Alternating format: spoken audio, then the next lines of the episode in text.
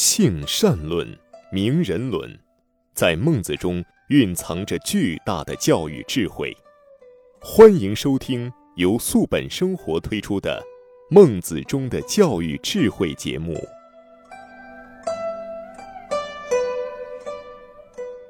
听众朋友，大家好，欢迎收听中华文化大讲堂之《孟子中的教育智慧》，我是主持人雅青。在这次节目时间里，让我们继续有请主讲嘉宾王子超老师。王老师你好，雅青老师好，听众朋友好。今天呢，我们接着来学习《公孙丑章句上》的内容。现在呢，我们读一下今天要学习的内容，好吧？好的。上一次的节目啊，我们讲到了，就是持其志，无暴其气。也就是说，智能引导气，是不是王老师？是这样。智到了以后，气接着就追随过来。那我们接着来看。好。敢问夫子呜呼长？曰：我之言，我善养无浩然之气。敢问何谓浩然之气？曰：难言也。其为气也。至大至刚，以直养而无害，则色于天地之间。其为气也，配义与道，无事馁也。是即义所生者，非义习而取之也。行有不切于心，则馁矣。我故曰：告子未尝之意，以其外之也。必有事焉而勿正。心勿忘，勿助长也。吾若宋人然。宋人有泯其苗之不长而亚之者，茫茫然归。谓其人曰：“今日病矣，余助苗长矣。”其子趋而往视之，苗则槁矣。天下之不助苗长者寡矣，以为无益而舍之者，不云苗者也。助之长者，揠苗者也，非徒无益而又害之。好，我们就先讲到这。先读到这里。嗯，这几章就从事实不动心到养浩然之气，这是孟子当中的核心内容，或者我们说整个儒学的核心内容。靠这几章构建起儒学的信仰体系。我们再往回看一下。就是孟子，他属于孜孜不倦的想实现自己的政治理想，想要构建人类命运共同体，实现大同理想，这是儒者的一个追求。所以今天我们在宪法当中提出推动构建人类命运共同体，并非就是空穴来风，它是有非常深厚的文化渊源。但是呢，你要想。推广自己的政治主张，实现政自己的政治理想，你就得有实际上的政治位置。而儒家呢，又不擅长靠阴谋，靠就是卑言屈起，靠牺牲自己的信念来换取政治地位。所以呢，在现实生活当中，儒家永远表现为是失败者。孟子是一个失败者，孔子也是一个失败者。往往思想界的巨擘在现实当中会碰得头破血流，所以在经历一次又一次的失败之后，这个孟子的弟子公孙丑呢，就问孟子说：“如果给你齐国宰相的位置，你就能够？”把你的理想完全推行到齐国，甚至推行到天下，你会不会动心？孟子说不会，我四十岁就不动心了。就是四十岁，他就有了非常坚定的理想信念，或者我们称之为信仰。他知道生命将向何处去。然后公孙丑呢，就感觉到说：“哟，那您比……”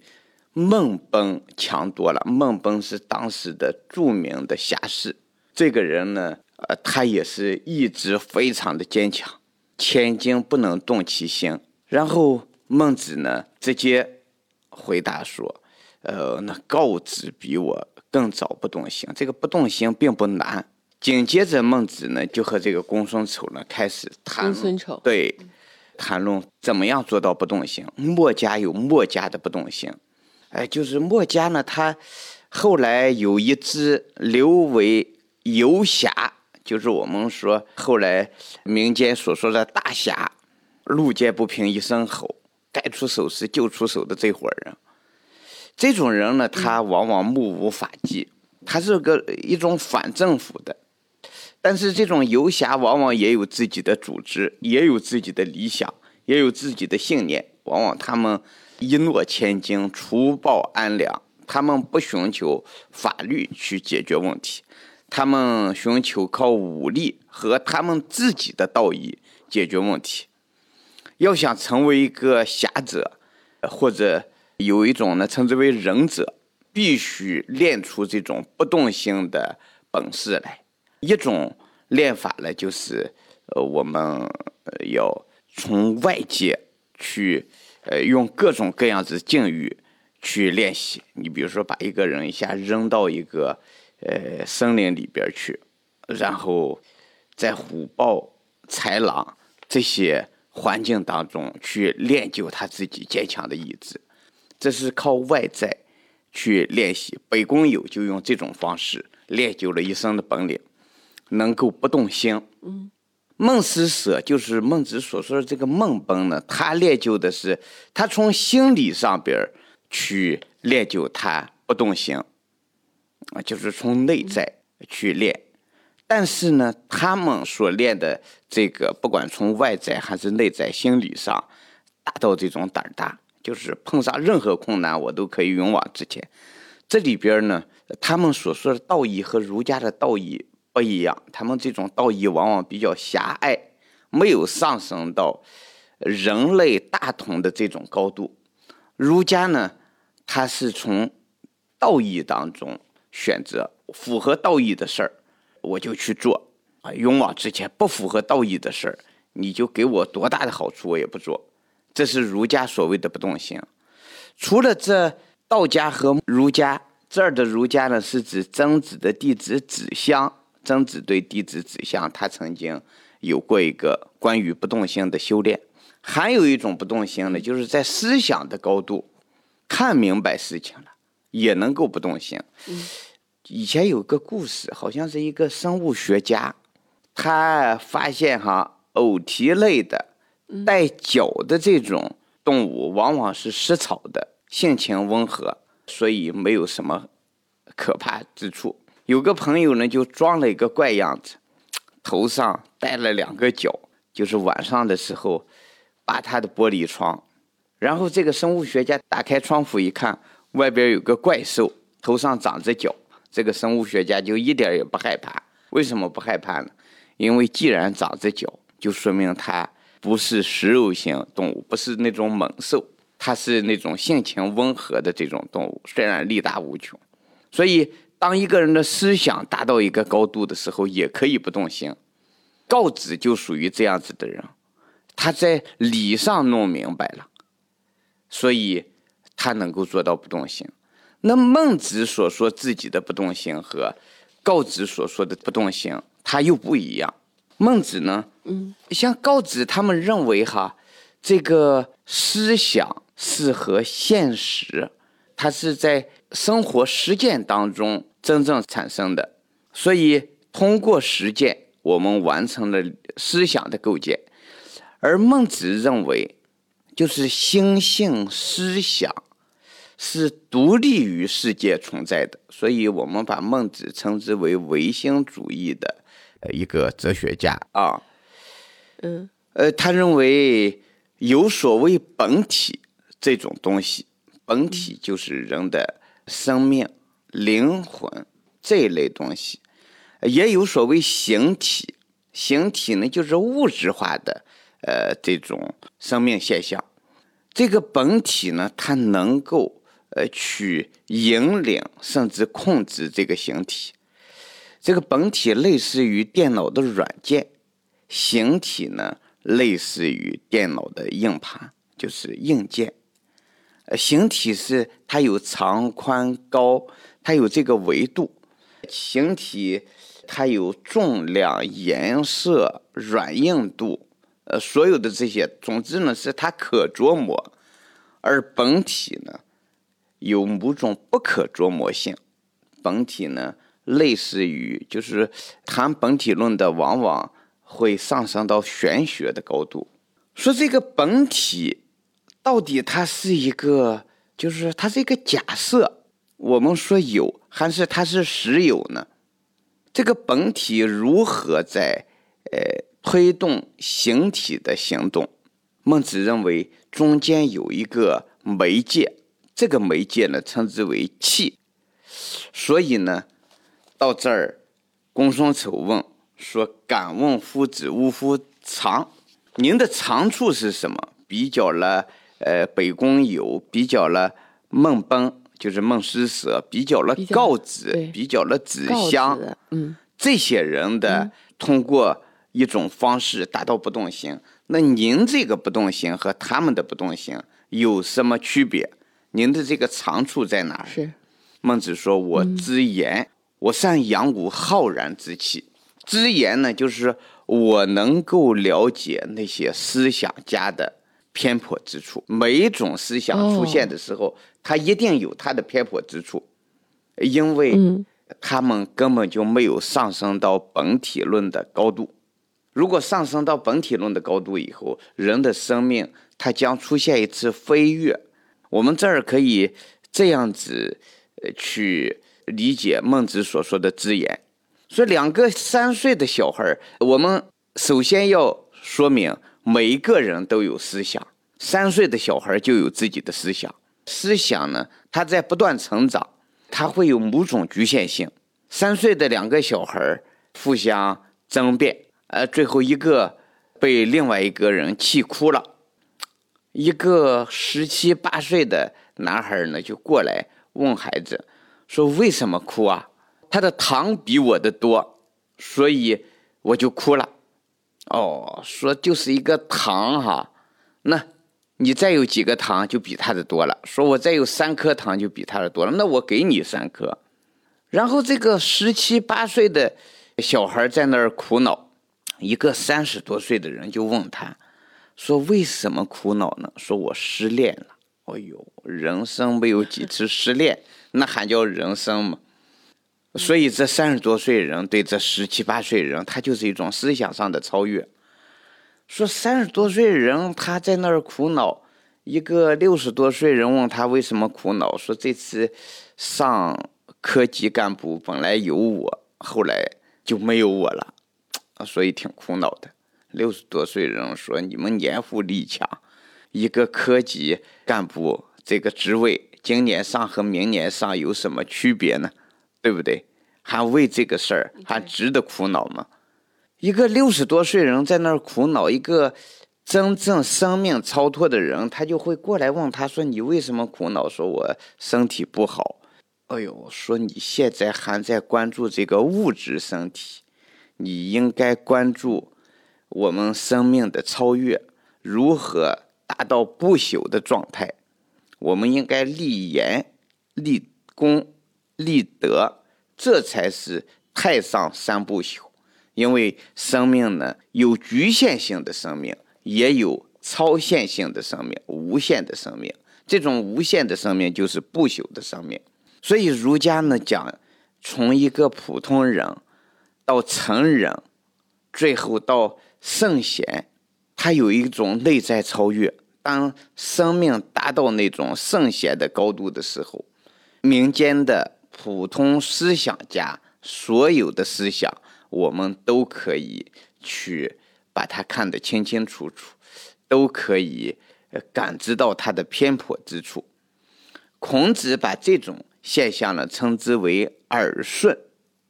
呃，孔子说：“六十而耳顺。”六十耳顺了。耳顺就是耳朵里听到的任何的语言、任何的思想，他都能够。接纳，呃，总之呢，就是它是一个高等级生命对低等级生命的一个呃完全的理解，这个呢就称之为知言。所以孟子说：“我已经远远的超越了告知这种思想家的高度，他们是为思想而活着的，他们的生命就只在构建他们自己的思想体系当中，而且他们这个思想体系当中没有任何的功夫在里头，他只是在逻辑自洽方面做到能够自圆其说。这些思想家每天就以为辩论而辩论。你像公孙龙子、惠施这些人，就是为辩论而辩论。啊，我你说这是马，马不可以过这道门儿。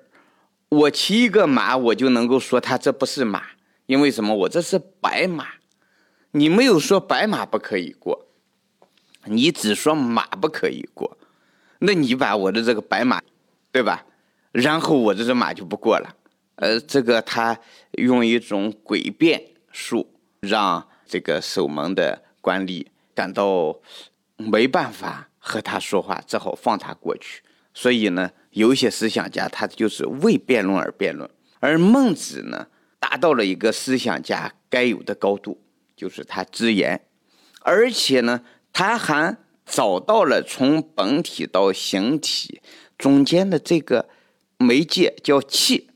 如果把这个气真正养出来，这个媒介特别的深厚，叫达到这种浩然之气的状态的时候，这个生命才能够真正的超越，呃，本体才能够真正对形体，就是我们说，呃，我们的不朽生命才能对我们这个形体生命完成真正的引领。我们把这种本体呢称之为道德理性的生命，把这个形体呢称之为生物属性的生命。这个道德理性的生命如何对生物属性的生命完成引领？中间它必须要有一个媒介，这个媒介呢，我们就称之为气，气聚而成形。所以你还得养气，养到什么程度呢？养到一种浩然的状态。自大自刚，整个弥射到整个宇宙当中，这才叫浩然之气。所以，我们也把这种浩然之气呢，称之为浩然正气。你像文天祥，嗯，呃，有一篇诗歌叫《正气歌》，说他这个人哈，被关在北京的一个牢房当中，大夏天里边特别的闷热，雨一下以后，里边又半牢房水。呃，人呢就在那个泥水当中，太阳一晒，那个湿气，呃，蒸腾，有很多人受不了，就死在里边了。尸体也不能够把它清理出去，还在里边烂着、臭着。那个在里边还要做饭，本来就热，那就更热了。还有一群人很多天不洗澡，关在一个屋子里头，在里边还要大小便，还有一些老鼠。被水淹死了啊，也臭了，也在里边反正就是整个空气污浊不堪，人在里边就是心情大家都很焦躁。但是文天祥在里边两年多没有得病，整个大元帝国希望在身体上摧毁文天祥的意志，希望文天祥真正投降，但是呢，最终没有做到。文天祥说：“我为什么两年多在这里边都不生病呢？因为我有养。所以，到底有什么养？我们经常所说的修养，文天祥就是，他认为他有一种修养。说他这修养到底养了个什么？他说：我养的就是浩然之气。哎，这个浩然之气呢，就从这儿，呃，我们今天讲的这个孟子浩然之气这儿出来。所以呢。”他说：“这浩然之气就是天地之间的一种正气，所以他作《正气歌》一首。天地有正气，杂然复流行。下则为和月，上则为日星。愚人曰浩然，佩服赛昌明。就是这个浩然之气呢，它有一个养气的方法。所以我们说孟子当中。”这个，呃，现在我们讲的和上一讲讲的，这是整个孟子当中的核心的理念。我们说到教育智慧，教育我们的孩子到底要成为一个什么人？首先得把他这个正气养起来。当正气从内，那就邪不可干。如果这个正气养不起来，人就撑不住这个躯体，人就处于一个堕落当中，早晨都起不了床。你像我经常在琢磨哈，我的这种生活状态。你像以今早晨为例，我早晨是五点四十左右醒来的。我一醒来的时候，我妻子就给我打电话了，然后呢，她给我背诗。呃，唐诗现在，呃，她因为早晨她说是，呃，脑子非常清醒，然后背二十首唐诗。原来我们是一天五首。现在他感觉到五首不够啊，再说他也背的挺快，啊，他就背二十首，就是唐诗三百首当中的。背完以后呢，我去跑步，跑三千米，然后到七点钟的时候，这儿有一个集团，呃，他这个董事长和我要一起吃饭，每天早晨吃饭的时候要聊半小时，但不是为吃饭而吃饭，吃饭的时候他们一家人要和我一起吃。然后呢，我要和他们聊天。当然，他们感觉到，嗯，白请我吃饭，然后白听我聊天，这个都划得来。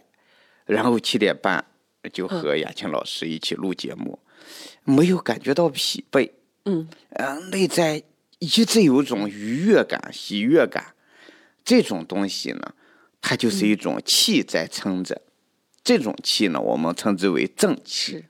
当然。我我这正气还没有达到浩然的高度，浩然呢要赛于宇宙之间、天地之间，这个咱还没有达到这个高度。